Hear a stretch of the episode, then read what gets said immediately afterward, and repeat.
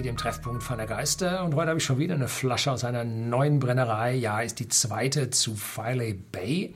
Da habe ich die STR schon probiert und habe schon einiges zu der Brennerei gesagt. Jetzt kommt der Moscatel Finish. 46 Volumenprozente bei whisky.de im Shopsystem zu 69,90 Euro. Nicht kühl gefiltert und mit dieser Moscatel-Nachreifung, nachdem die erste Reifung in Ex-Bourbon-Fässern stattfand, äh, erstaunlich hell in der Farbe geblieben. Da sieht man, was diese STR-Fässer, die frisch ausgebrannten, äh, rejuvenierten Fässer, äh, hier für frische Karamellfarbe abgeben können. Hier im Refill braucht so seine Zeit. Und vor allem die Fässer, die Moscatel-Fässer, die verwendet wurden, die waren schon zehn Jahre im Einsatz in Spanien. Hier schreiben sie nämlich hinten drauf, dass der aus Spanien stammt.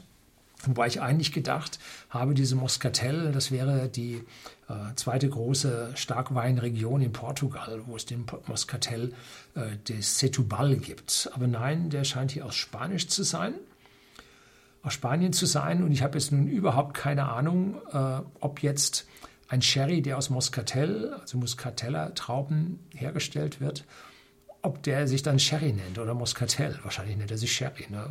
Ja, also hier sagt er so First Sherry Finish Release. Vom Feld bis in die Flasche, vom Bourbon Cask und Finished in Moscatel Fässern alles bei Ihnen in der Brennerei. Sanft und würzig und wärmend mit Noten von Honigwabe, Orangenmarmelade, trockenen Früchten und Kakao. Jo. Stammt aus Yorkshire. Mhm. Nicht so weit von der Grenze entfernt. Natural Color Non-Chill Filtered steht direkt vorne drauf. Also die fangen gleich gut an, machen hier keine Kompromisse.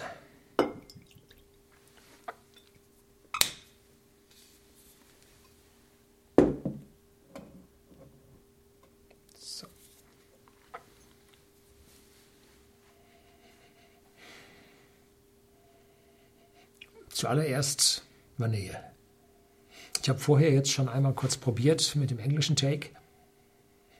Und mit dem zweiten Glas riecht es alles anders, weil sich schon ein, ein Grundcharakter in der Nase und im, im Mundraum ausgebildet hat.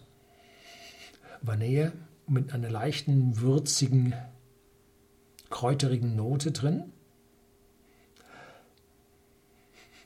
Karamell, Malz, und eine leichte weinige Note obendrauf. Ja. Cheers. Hier muss man ja nicht Slange sagen, sondern wir sind ja hier nicht im gälischen Gebiet, sondern britisch.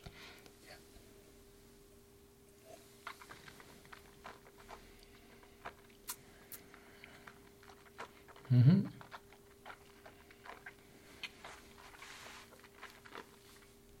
Jetzt kommt die Orange und dann eine zarte Kakaonote, bisschen Orangenmarmelade, Trockenfrüchte.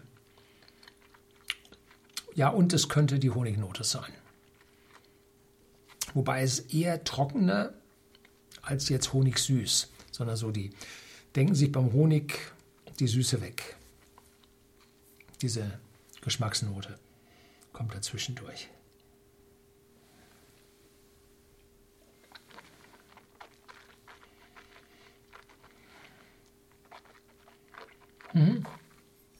Ein ganz typischer, leicht würziger, im trockenen äh, Starkweinfass nachgereifter Single Malt Whisky, den man jetzt mit geschlossenen Augen auch in die Highlands legen könnte. Jetzt nicht in die Space Side, dafür ist er eigentlich ein bisschen zu würzig.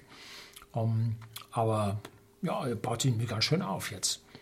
Mit Gewürzen und Eiche ja, ja, Donnerwetter. Ja, also gut gelungen. Also nach und nach machen sich halt, halt auch in England die Whiskybrenner so langsam auf den Weg, um nach diesen uralten Traditionen, die haben nämlich auch eine Whisky-Tradition, äh, um da wieder dran anzuschließen. So, das soll es für heute gewesen sein. Herzlichen Dank fürs Zuschauen.